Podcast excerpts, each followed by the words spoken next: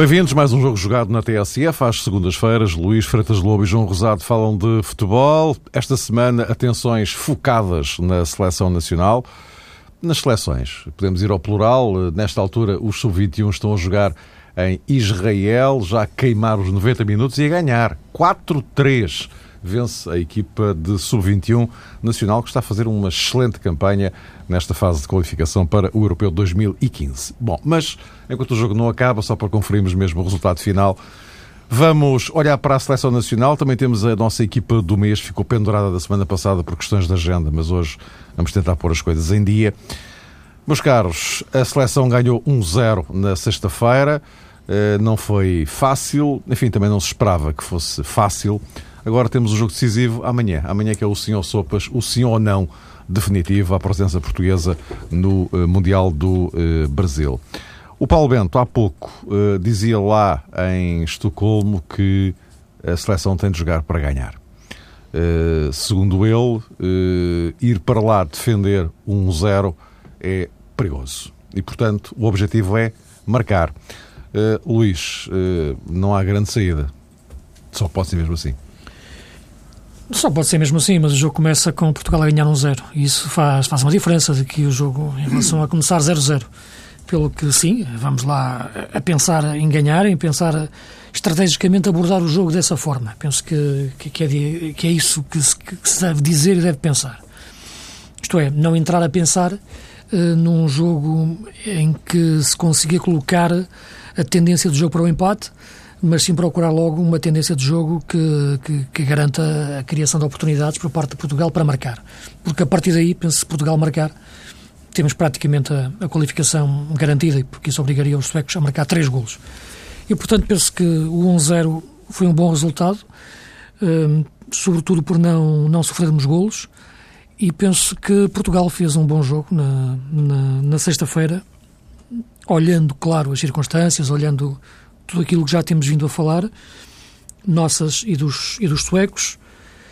Penso que Portugal fez um bom jogo, sobretudo em termos de, de meio campo, e aí queria destacar um jogador que tinha algum receio, que era o Raul Meireles, em relação sobretudo ao, não ao seu valor, evidentemente, mas ao facto de vir de uma, de uma ausência. Penso que controlamos quase sempre o jogo, tirando ali um 15 minutos, 20 minutos de valada da primeira parte, em que de facto Portugal entrou bem nos jogos, entrou um pouco ansioso do ponto de vista mental e isso refletiu-se um pouco taticamente, sobretudo na forma como não conseguimos fechar os flancos. Depois de encaixarmos melhor essa, essa questão mental e tática, controlamos o jogo. Digamos que defendemos sempre bem, tirando esse, esse espaço que disse, e melhoramos no decorrer do jogo. Os suecos começaram por defender bem, mas pioraram no decorrer do jogo. E começaram a defender muito atrás, e com o meio-campo muito desgastado. Aliás, as alterações que o treinador sueco faz são de jogadores do meio-campo para reforçar o poder de cobertura e de pressão do meio-campo. Não o conseguiu fazer e Portugal acabou o jogo em cima da Suécia. E percebia-se que se o jogo durava mais 10 minutos, as nossas hipóteses de fazer o segundo golo seriam, seriam muito fortes. E claro, tivemos aquilo mas que eu quase, acho que faz a diferença. Mas quase. Mesmo assim, tivemos a quase. Barra, a barra ainda devolveu Sim, eu, mas o tivemos, o tivemos aqui, claro que eu estou a utilizar o plural porque isto é uma equipa, mas são 10 jogadores mais Cristiano Ronaldo. Porque eu penso que ter um jogador destes neste momento é ter uma seleção completamente diferente. Esta seleção sem Cristiano Ronaldo não era a mesma coisa e eu não estaria a falar da mesma forma. Uh, termos o Cristiano a aparecer nestes grandes momentos uh, é decisivo. E ele tem que aparecer nestes momentos porque melhor, o melhor jogador do mundo, um dos melhores jogadores do mundo, uh, tem que aparecer sempre nesta altura e é na seleção que de facto entra para a história de forma definitiva, porque depois disputa mundiais europeus, mas sobretudo os mundiais, e faz um gol de facto que, que reflete a classe que ele tem, porque é um gol é um gol de ponta de lança, quando ele é um jogador global que pode ser tudo o que quiser, eh, sobretudo a atacar. E, e o gol que ele marca, de facto, é fantástico. A forma como ele reagiu ao decorrer do jogo, sempre com aquela com aquela vontade que quase o traía na forma como entrou ao guarda-redes sueco naquele, naquele lance de que já estava a perder a paciência, a vontade dele era tanta e isso nota-se de facto um, o caráter de Ronaldo que que é espetáculo, sobretudo numa altura em que Portugal vive um momento de, de depressão, em que o nosso futebol vive um momento de crise existencial em termos de renovação de valores. Eu penso que ter o Ronaldo é uma dádiva do Deus do futebol, porque aquilo não é produto de formação, aquilo não se cria, aquilo aparece, existe, nasce. E depois trabalha-se.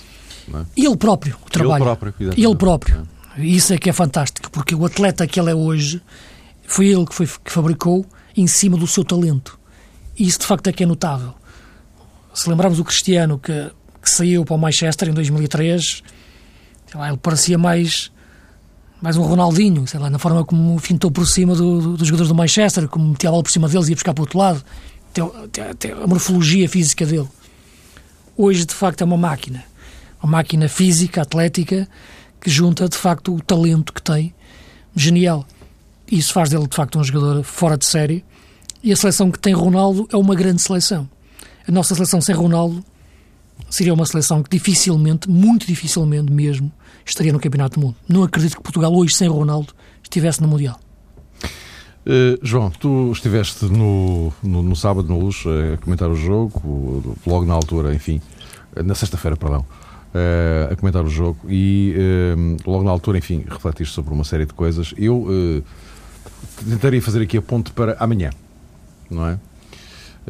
o, o Paulo Bento hoje implicitamente acabou por dizer que vai jogar com a mesma equipa, o que, não, o que também não, não surpreende. Uh, não o disse expressamente, mas, uh, enfim, implícito. Ele disse qualquer coisa como os suecos não estão à espera de grandes mudanças na nossa seleção, como nós não estamos à espera de grandes mudanças na, na deles.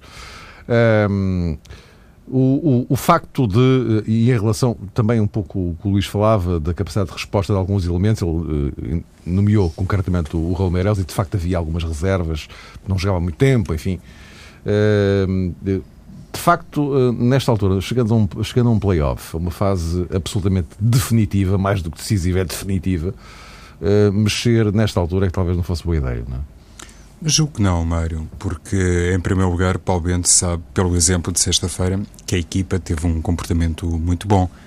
Enquanto tal, enquanto a equipa, independentemente da performance decisiva do Cristiano Ronaldo, eu julgo que houve ali vários jogadores que se revelaram suficientemente altruístas e deram realmente um contributo que ajuda Paulo Bento a escolher os mesmos 11 jogadores.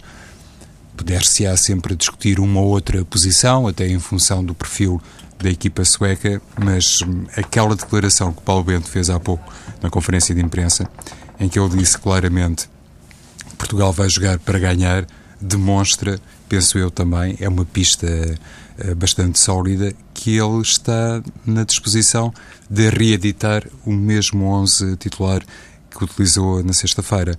Porque uma equipa, se calhar, um pouco mais cautelosa, eh, mais na expectativa, poderia pensar num lateral mais alto, poderia pensar num ponta de lança eh, também com outro perfil atlético que ajudasse nas bolas paradas, poderia inclusivamente pensar na entrada de um jogador como William Carvalho, mas tudo isto, no fundo, representa hum, um grau de risco que eu acho que Paulo Bento uh, não pode nem deve correr à luz daquilo que foram os acontecimentos uh, de sexta-feira.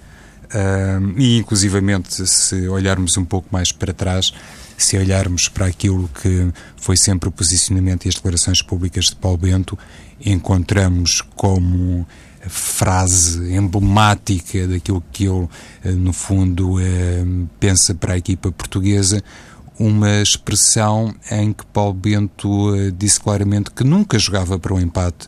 Não era concebível na sua mente que algum treinador programasse uma equipa para uma igualdade, pensando que o empate era uma coisa positiva.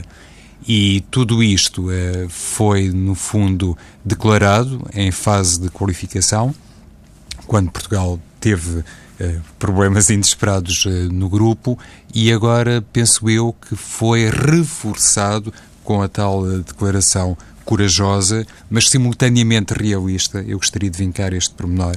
Simultaneamente realista de Paulo Bento, dizendo que vai entrar para ganhar, o que penso eu, Mário, que é também uma forma surpreender os suecos e de lhes dizer que tudo aquilo que Portugal fez na segunda parte é para ter eh, continuidade e que a seleção quer mesmo ir eh, ao Campeonato do Mundo do Brasil. Deixa-me só dizer que os nossos sub-21 ganharam 4-3 em Israel. Portanto, quatro jogos, quatro vitórias. Esta equipa está lançadíssima na qualificação para o europeu de 2015. Um bom trabalho do Luís Jorge e daquela rapaziada toda. Mas Luís, diz-te o dizer? Se nós perdermos amanhã 4-3, passamos. Ah, pois sim, é verdade. E, é, é, é esse é aspecto que eu acho que é, verdade. é, é ok, vamos entrar para ganhar, é bonito dizer isso. Eu prefiro pensar, e é isso que acho que está Esta Suécia marca muitos golos, mas sofre muitos golos Exatamente, também, é? exatamente. E portanto eu acho que vamos entrar para passar. Isso é que é importante. Se perdemos 2-1, ótimo, passamos. Portanto, eu acho que neste momento o dizer que vamos entrar para ganhar fica bem, é uma frase bonita e acho que faz um bom título para uma entrevista. Mas isso tem que ser a estratégia. Nós temos que ter um plano de jogo em que de facto contemple saída para o contra-ataque, em que depois consiga, consigamos fazer jogadas articuladas, esperando que os suecos subam um pouco o seu bloco, a sua linha defensiva, para lhe metermos a bola nas costas da defesa e aí explorarmos a velocidade dos nossos jogadores, sobretudo o Ronaldo, claro, e Nani. E a questão Nani talvez seja aquela que pode ser mais discutível em relação àquela, àquela questão que tu dizias, de que o Paulo Bento ter dito praticamente que não sei se isso, eu não ouvi a conferência, mas disse, não disse, mas insinuou praticamente insinuou, que... não, não, não, não disse explicitamente que era o mesmo 11. Mas... Que ia jogar mesmo o mesmo 11, mas... deu a entender isso. Essa questão talvez seja a mais discutível, não é? perceber neste momento o momento de forma de, Dan, de, de Nani e isso não fazia sentido, talvez, a opção por Varela. Essa questão é única que eu, olhando para a equipa neste momento, tirando, claro, a questão física do, do Raul Meireles e do Fábio Coentrão, que aqueles jogadores que não jogavam há mais tempo, mas deram uma boa resposta, é a questão Nani ou, ou Varela, sobretudo nesta questão que estou a falar de estratégica, de chegar à frente e criar jogadas de perigo. O Varela tem muita facilidade em aparecer nas zonas interiores. Uh, tem uma percepção de, quase de adivinhar onde a bola cai. Este adivinhar tem a ver, claro, com questões de experiência, da sua inteligência de jogo e remata bem. Uh, e isso uh, é importante. Já o fez no Porto, já o fez no, muitas vezes na seleção. Basta recordar o último, último europeu. E, portanto, eu penso que pode ser uma opção para, para, o, jogo, para o jogo da manhã, em que, de facto, não há muitas alternativas colocou-se muito o jogo anterior com uma questão Ibrahimovic-Ronaldo. Uh, uh, é um duelo que não faz muito sentido porque os jogadores praticamente não se tocam durante o, o, jogo. Faria mais sentido um duelo Ibrahimovic-Bruno Alves ou Pepe, porque esses sim vão se tocar durante o jogo. E amanhã mais, porque eles vão jogar mais próximos. Os suecos vão subir o meio-campo, acredito, e o Elmander vai jogar mais próximo a Ibrahimovic. E como eles jogam sempre em 4-4-2 Uh, embora em Portugal o Elmander jogou muito recuado em relação àquilo que é normal fazer e amanhã vai jogar mais adiantado, mais próximo a Aramovic, esse duelo vai ser constante por terra e por ar e, pelo ar. Uh, e aí temos que os nossos centrais serem bravos, tentar não levar um amarelo muito cedo. É um risco neste tipo de jogos. Eh, porque eles vão jogar num jogo mais direto, vão tentar contactos físicos. Sabemos que o Bruno Alves e o Pepe, muitas vezes, naquele excesso de entrega ao jogo, abusam um bocadinho. Enfim, quis-lhe chamar isto, porque podia chamar a agressividade excessiva que às vezes, e, e, às, e às vezes completamente despropositada que eles utilizam. Amanhã não seja, não apareça cedo no jogo, pelo menos, porque o amarelo pode inibir depois uma jogada seguinte. E é isso que eu tenho mais receio do jogo da manhã. De facto, é esse, esse, esse duo uh, entre o Abramovich e o Elmander. O Kakanaklik nos flancos cruza muito bem as bolas, o Larsen defende melhor e equilibra, e portanto é o aspecto do jogo em que eu penso que se vai colocar o início do jogo, digamos assim, porque acredito que a Suécia não vai querer muito desfazer a sua defesa no início do jogo, porque tem receio, sabe que sofrer um golo praticamente acabou, Acaba. e vai querer jogar em bolas longas para chegar lá à frente uh, dessa forma mais direta, sem desmontar a defesa. E isso vai pedir muito ao jogo aéreo do Bruno Alves uh, e do Pep em relação ao Ibrahimovic e ao Elmander. O que é que te parece, João? Parece-me que hum, nestas coisas eh, do futebol realmente há uma situação clássica, não é, Luís? Que normalmente é referida quando se trata de cada um de nós eh, dar a sua opinião a propósito da equipa, neste caso a equipa nacional. Claro. Uh, e costuma-se dizer, e julgo que isso é transversal, não é apenas exclusivo, enfim, da população portuguesa, que em cada um de nós está um selecionador.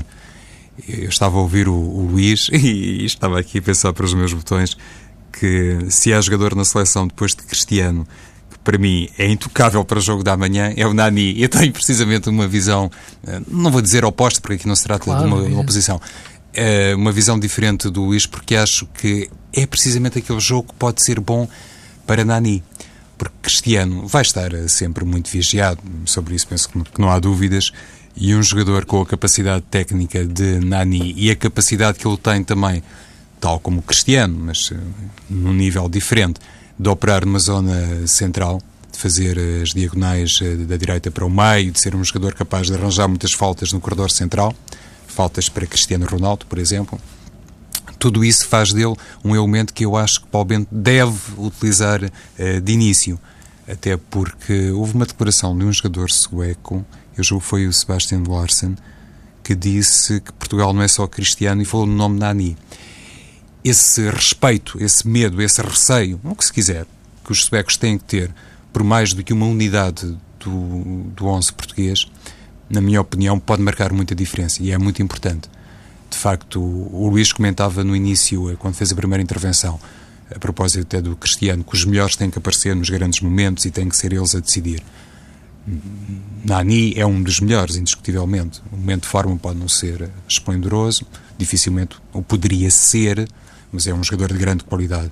E penso que ele amanhã vai sentir muito também a eh, responsabilidade o sentido de dar à equipa mais do que tem dado até agora, até porque Paulo Bento normalmente utiliza Nani, mesmo naquelas circunstâncias em que, do ponto de vista estatístico, ou olhando para o momento de forma, se observa a folha uh, competitiva de Nani e se percebe que ele não é dos jogadores que, do ponto de vista uh, estatístico, está recomendado para o 11 inicial. E Paulo Bento tem dado alguns votos de confiança e eu estou convencido que amanhã é, é jogador para estar eh, no 11 inicial. Independentemente destas diferentes uh, perspectivas, o Luís falava na situação do Varela e eu iria concluir dizendo isto.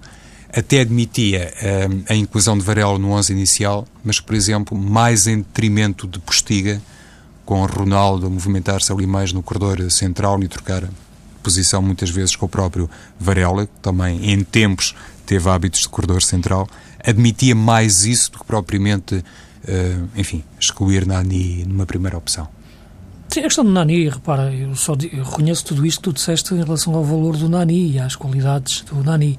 Uh, a hipótese que eu lancei, a, a, análise que eu fiz, tem, é baseada no momento de forma do, do Nani e, e algumas exibições mais digamos, mais descoloridas que ele, que ele, que ele fez nos últimos tempos. Uh, sabemos que ele está num processo complicado no clube, no Manchester United, uh, mas é, é, apenas uma, uma, uma questão uh, discutível. Se calhar, se me pusesse a pensar e fosse eu a decidir, por hipótese absurda, né? Uh, se calhar escolheria o Nani no fim, escolheria, o Nani, mas uh, penso que neste momento é aquele único lugar, a, único, a única questão que me suscita alguma dúvida. Todos os outros eu penso que, não, que, são, que são indiscutíveis. Não gostem, no entanto, nessa hipótese estavas a lançar, de ver o Cristiano na zona central. Eu gosto de ver o Cristiano jogar, a aparecer na zona central, mas gosto de o ver sem aquele posicionamento de origem, de, de, de número 9. O Postiga, de facto, é um jogador que na seleção consegue aparecer no, nos sítios certos, uh, faz gols umas vezes, outras vezes não faz, uh, e penso que é um jogador que que tem perfil de seleção. Isto é, o tipo de jogador de, de, de aparecer 3 ou 4 jogos. Quer dizer, se calhar um jogador para, para um campeonato, 30 e tal jogos, é diferente, mas nestes torneios curtos, nestes jogos de seleção, a adrenalina sobe, a responsabilidade, aquele entrar a camisola às esquinas, logo ficar a tremer, a tremer no bom sentido, é um jogador diferente. Eu acho que é o irmão gêmeo do Nani, do, do, do Postiga, que joga na, na seleção, não é o mesmo que joga, que joga nos clubes isto no bom sentido. Uh, parece o Postiga que começou a jogar no Porto em 2003 e, e de facto penso que, que, sim, jogava sempre o Postiga e o Ronaldo joga por onde quiser, uh, porque de facto é, é, o jogador que nos pode, nos pode salvar sempre. Uh, em relação ao Mundial, uh, até que ponto é que pesa também uh, essa determinação extra, lateral, se quiserem, do Cristiano Ronaldo, pelo facto de querer querer, sublinho, estar no Campeonato do Mundo. Ele próprio, ele, Cristiano Ronaldo, portanto, já, já um bocado para lá da própria seleção. O, o, Messi já lá está, o Neymar já lá está, aquilo sem Ronaldo não faz grande sentido, não é? Esta é que é a verdade. Uh, e, uh, João, uh, até que ponto é que estes últimos eventos relacionados com o Ronaldo começaram naquela naquela coisa do, do, do Blatter. Uh, depois, esta semana tiveram uma, uma atualização lá na biografia da, da FIFA, uhum. uh, em que na biografia do, do Ronaldo aparece uma alusão ao Messi, que também ninguém percebe bem porquê, porque na do Messi não há nenhuma alusão ao Ronaldo, e curiosamente, o princípio, o, o enunciado, até poderia proporcionar isso, não é? Porque o, portanto, eles fazem a conta aos golos que ele não superou a marca do, total do Messi, mas diz que o Messi é o segundo melhor marcador da Liga dos Campeões. Já não nomearam, foi o primeiro que por acaso é o Cristiano Ronaldo.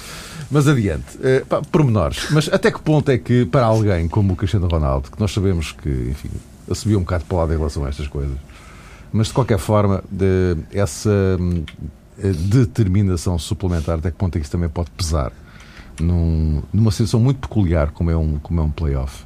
Sexta-feira já se viu um bocado isso. Ou, ou aquilo é apenas o Ronaldo, não, não precisa de, desses suplementos de alma. De, agora vamos ver, ajustar aqui umas contas em campo, claro. Um jogador com, como o Cristiano eh, Mário, acho que tem sempre como alimento competitivo que querer eh, quebrar eh, recordes e, e estatísticas e números, porque isso no fundo é que representa a sua evolução enquanto jogador e isso no fundo é que pode colocá-lo ou não naquela galeria onde estão, como se costuma dizer, os nomes imortais de sempre do futebol eh, mundial. E desde cedo Cristiano não fez segredo sobre isso. Cristiano Ronaldo disse que o seu grande objetivo era ficar na história do futebol. Ora bem, isso eh, consegue-se dia a dia, mercê do tal trabalho fantástico que ele faz eh, no plano individual, digamos assim, na medida do possível, porque tudo está enquadrado numa equipa mas faz também uh, conquistando coisas que nunca antes foram conquistadas.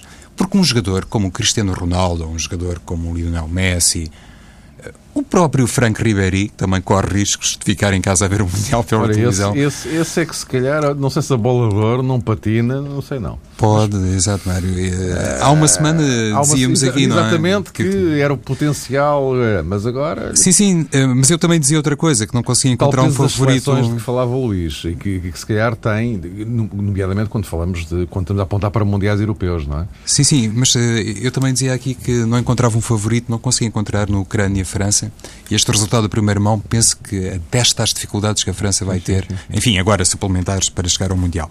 Mas dizia eu que os jogadores desta uh, alimentam-se de facto de, de conquistas que ficam sempre no horizonte, independentemente de tudo aquilo que já foi conquistado e tem sido muito uh, nas suas carreiras.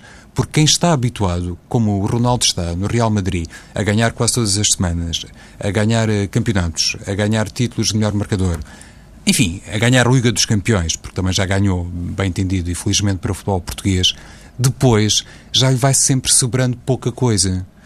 E o que é, no fundo, essa pouca coisa? É tudo aquilo que pertence ao espaço da representação nacional.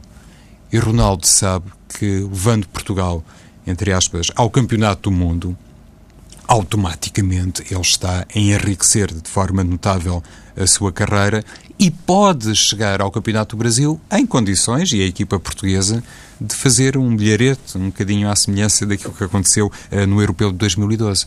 Por isso, o tal hum, entusiasmo acrescido, ou o tal desejo extra uh, que tem Cristiano Ronaldo para chegar ao Campeonato do Mundo, penso que pode ajudar muito a seleção portuguesa, mas atenção, eh, se for enquadrado no coletivo, não é entregar a bola ao Cristiano e resolve lá tudo isto, porque isso dificilmente penso que não, seria viável. Não sei. Uh, e isto é um empurrãozinho para a bola de ouro, Luís? Repara, a votação para a bola de ouro fechou no domingo, é? encerrou no domingo. Mas, domingo à eh, noite. Mas, mas, a resposta dele nestes, nestes últimos 15 dias. Não Exatamente, não. É para dizer que já não vai depender. Já Real Madrid. Eu sei, não, não é isso que eu quero dizer. Quer dizer que já não vai depender de, de, não, claro, de não é Portugal é ser qualificado para o Mundial claro, ou do jogo que ele fez, que vai fazer amanhã mas se calhar teve alguma influência o jogo que fez na sexta. Na sexta-feira. Uh, tanto ele como, como o Ribéry, que estavam a jogar no, no, no, mesmo dia. Uh, porque se as votações fechavam no domingo, e são feitas, podem ser feitas por fax ou por mail, não sei, por todos os selecionadores e capitães de equipa de todo, de todo o mundo, uh, o, o jogo de sexta-feira teria, de facto, um impacto uh, enorme. Uma exibição estratosférica do Ronaldo com grandes golos, se calhar já poderia que alguns que estivessem mais em dúvida uh, votassem nele. Penso que toda esta confusão que houve nos últimos tempos só o favoreceu. Só fez, de facto, com que algumas consciências mais, mais envergonhadas ou tímidas que tinham mais o lado friendly do, do Messi como argumento para votar no Messi uh, se inclinassem agora mais para o Cristiano depois da, da pantominice que, que o seu Blatter fez. Embora, sinceramente, eu acho aquilo tão, tão disparatado que nem sequer lhe atribuiria assim tanto valor.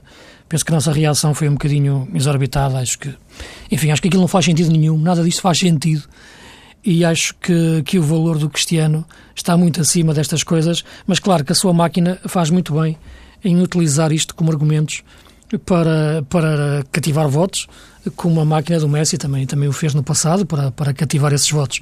Mas uh, são dois jogadores de outro planeta, estratosféricos, e portanto a bola de devia ser partida ao meio eh, para, para ambos, embora este ano, de facto, o, o eh, pela vitória que teve no, com o Bayern de Munique no, na Champions, e não só pela vitória, mas pela forma como jogou, uh, também seja, de facto, um jogador que pode perfeitamente a ganhar mas sabes, e... há aqui sempre o eterno problema, que é uma coisa que me irrita um bocadinho na bola Sabes? Que é o ancivil, não é? É meia Mas época isso é mais assim, meia época. Exatamente, exatamente. E, e, esta segunda metade do ano, uh, na minha opinião, pende claramente para o Cristiano Ronaldo.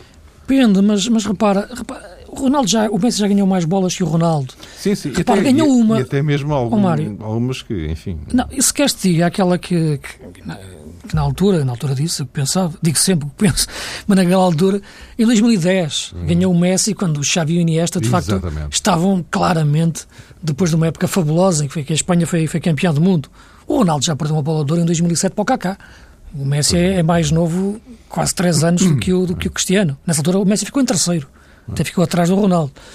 Portanto, essa questão Messi-Ronaldo eh, existe agora, antes como antes já existiu Ronaldo Kaká e penso que fazia, eh, na minha opinião, esta época era de mais elementar justiça por causa do ano civil que tu disseste, o Cristiano a ganhar, mas, mas isso vamos ver e penso que, que o jogo de sexta-feira eu acho que era, é normal, é humano o Cristiano ter isso na cabeça quando fez a exibição, quando fez o jogo, quando entrou em campo.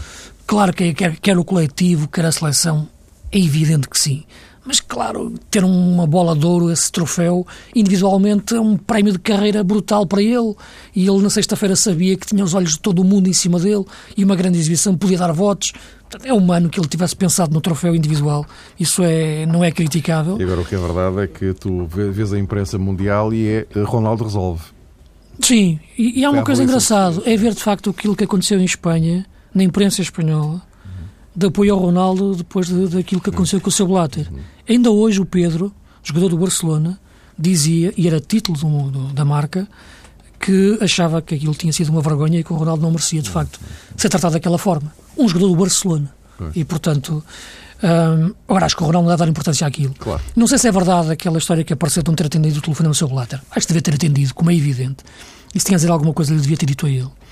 E acho que deve ir à entrega do prémio eh, e se tiver que dizer alguma coisa, diz nesse momento. A sua máquina é que deve assegurar uh, um momento de protocolo em que ele possa falar. Acho que não ir ou não falar com o Presidente da FIFA não fica bem. Acho que deve ir e deve depois dizer a sua justiça naquela altura, porque todo o mundo o vai entender de certeza absoluta. Meus caros, vamos à equipa do mês. João, queres começar tu? Sim, ia só acrescentar uma então, coisa diz, diz. a propósito de tudo isto, e várias vezes temos uh, tocado nesse tema. O Ribéry, se estivesse a ouvir o programa, não ia gostar nada disto, mas o que eu acho é que. Nem a mulher do Ribéry, que já tem um lugar na, na sala para a bola Mas a questão é esta: não, não pode, em 2014, em janeiro de 2014, não pode acontecer este cenário. A contabilidade total: Lionel Messi, quatro bolas de ouro, e Ronaldo apenas uma, e a Ribéry uma. Olhando para o trajeto dos jogadores, e eu não estou esquecido que realmente o Ribéry ganhou tudo Campeonato Alemão, Taça, Liga dos Campeões, Supertaça Europeia. Mas, feito o balanço à carreira destes jogadores, o Ronaldo não pode aparecer nivelado com o Ribéry e a três bolas de distância do Lionel Messi. Mas isso é o global, é o que dizia o é. Mário, mas isso estamos a falar apenas deste ano, não é? Claro. Isso, claro, do ponto de vista daquilo do valor dos jogadores, nem comparar o Ronaldo com o Ibrahimovic, quanto mais com o Ribéry. Quanto mais com o Ribéry, mas estamos a falar do ano civil e por isso é que eu dava aquele, em 2010 a bola ao Xavi ou ao Iniesta. É? Faria São... feito mais sentido. Exatamente, não é, não é por compará-los com o Messi e com o Ronaldo e esses vão estar ao nível do, do, dos Pelés, dos Cruyffs e dos Maradonas na eternidade. Claro. João, vamos lá, rapidinho Sim. então. Então, a, a, equipa do mês. Eu na baliza vou colocar um guarda-redes muito jovem, mas que se tem notabilizado, não em todos os jogos, porque não tem começado todos os jogos, mas um, na baliza do Rio Ave, que é o Ederson, uh, bastante novo, julgo que tem 20 anos, há pouco estava a reparar na ficha dele, e tem uma passagem pelos Júniores eh, do Benfica, eh, que eu desconhecia, francamente. Estava no Ribeirão, época passada. E depois foi emprestado ao Ribeirão. Sim, eu penso que ele é jogador da Gestifute. Ele tem um pontapé que mete a bola de um campo ao outro, é um ao outro. Canhoto, é. é um canhoto muito forte.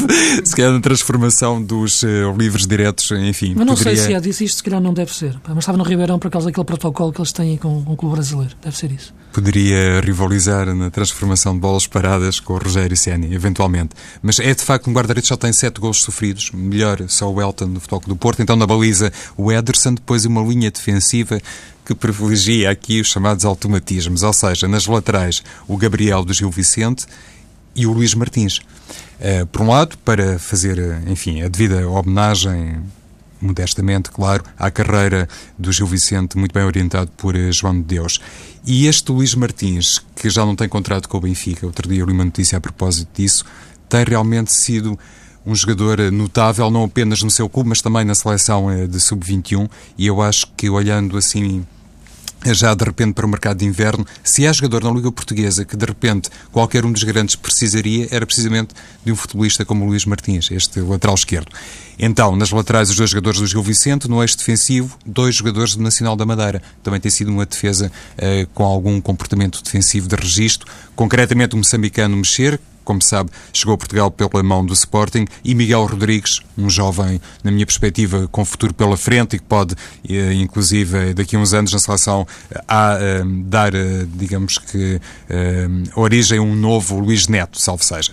Depois um quarteto na intermediária aqui com algum ajuste, para que possam todos coabitar. No lado direito é João Pedro, o jogador do Bolonenses, que tem feito, na minha perspectiva, jogos muito interessantes. Havia algumas dúvidas sobre a sua capacidade de adaptação ao Bolonenses e a Lisboa, mas penso que tem correspondido muitíssimo bem e tem, se calhar, provado que o Braga deveria ter eh, permanecido com ele.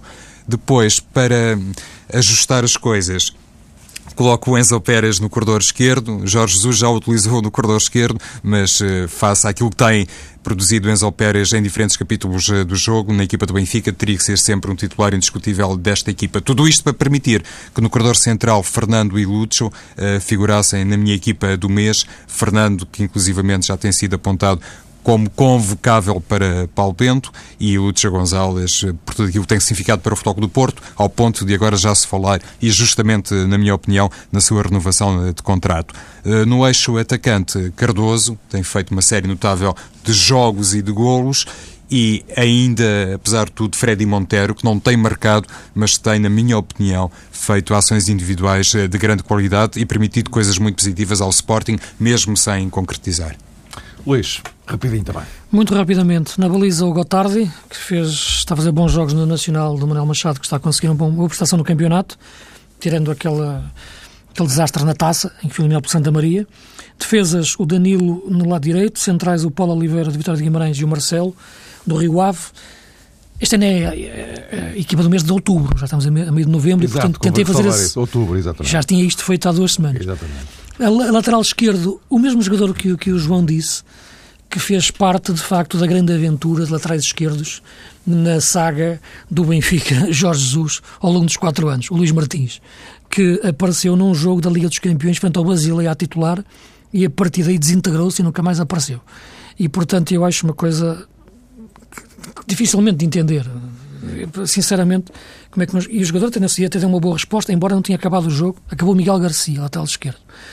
E agora está a fazer, de facto, eh, bons jogos num Gil Vicente muito interessante do João de Deus, pelo menos em termos de resultados, eh, a nível de jogo, tem muito que evoluir. É uma equipa que defende bem, sobretudo, e depois fecha-se atrás. No meio-campo, quatro jogadores. O Fernando, e o William Carvalho. Aqui não podem jogar os dois na mesma posição. Sobe um bocadinho o William Carvalho. O Enzo Pérez, que sabemos que joga bem em qualquer posição do meio campo. E o Evandro do Estoril, que está a fazer grandes jogos, quase como um segundo avançado muitas vezes. Na frente uma dupla, o Freddy Montero do Sporting e o Freddy, só Freddy, do Bolonenses. Uh, que aqui coloquei o avançado, ele joga mais numa ala, agora muitas vezes, às vezes tem jogado também por dentro, quase com o número 10. Está a fazer, de facto, um excelente, um excelente início de época e acho que é um jogador que pode dar o salto na próxima época. O Bolonenses é um grande clube, atenção, mas ele pode aspirar a, a mais. Mas, Carlos, voltamos a encontrar-nos para a semana, já com o regresso do campeonato e para olharmos o Brasil eh, apontando para lá a seleção, bem entendido. É o que todos nós desejamos. Até para a semana.